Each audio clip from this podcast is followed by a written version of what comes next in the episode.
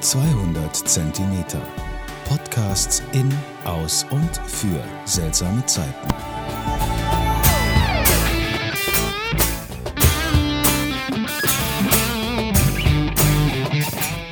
Geschichten vom Bäcker.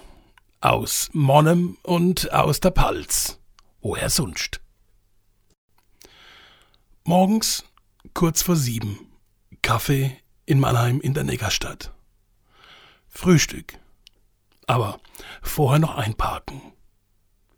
Langer Parkplatz, ausreichend Platz für zwei Autos. Vor mir ein Audi A6 drin irgendwas orientalisch aussehendes mit nem langen Bart.